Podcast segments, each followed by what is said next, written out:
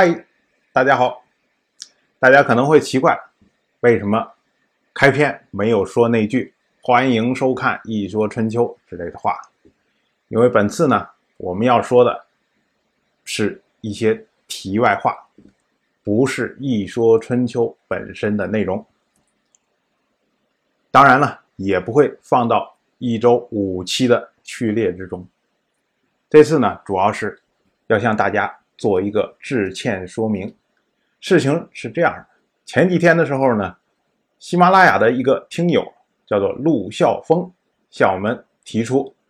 说，我们《一说春秋》里面所讲述的鲁国第十三任国君，也就是春秋所讲述的第一位鲁国国君，他的名字说错了，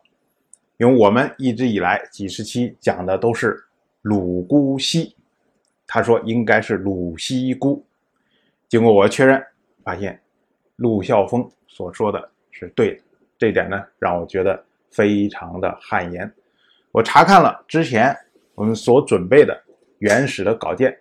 发现最早的时候这个名字就搞错了，大概是“姑息”这个词在拼音输入的时候很容易把它跳出来，但是“西姑”的话呢，就相对来说会让人觉得奇怪。尤其是以“孤”作为结尾的，很多时候会觉得不是一个男生的名字，就像何仙姑，大家当然不会觉得他是个男人；七大姑八大姨那更不会是。但是不管怎么说呢，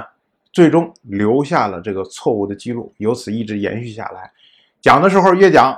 越顺，所以呢，也就至始至终没有被我们发现。所以呢，我在此向所有的。观众所有的听友表示诚挚的道歉，非常抱歉，在几十期的节目中给您留下了一个错误的印象。如果您是从第一期就开始收听本节目，一直收听到这里，那我很抱歉，让您几十期中听到的都是一个错误的名字，所以请您尽力。把这个印象扭转过来，是鲁西姑，不是鲁姑西。虽然呢，鲁西姑这个名字听起来稍稍有点奇怪。如果您是刚开始收听本节目，并且打算从第一期开始收听，那么呢，我请您留意，在前面，尤其是前五十期节目中，所有提到的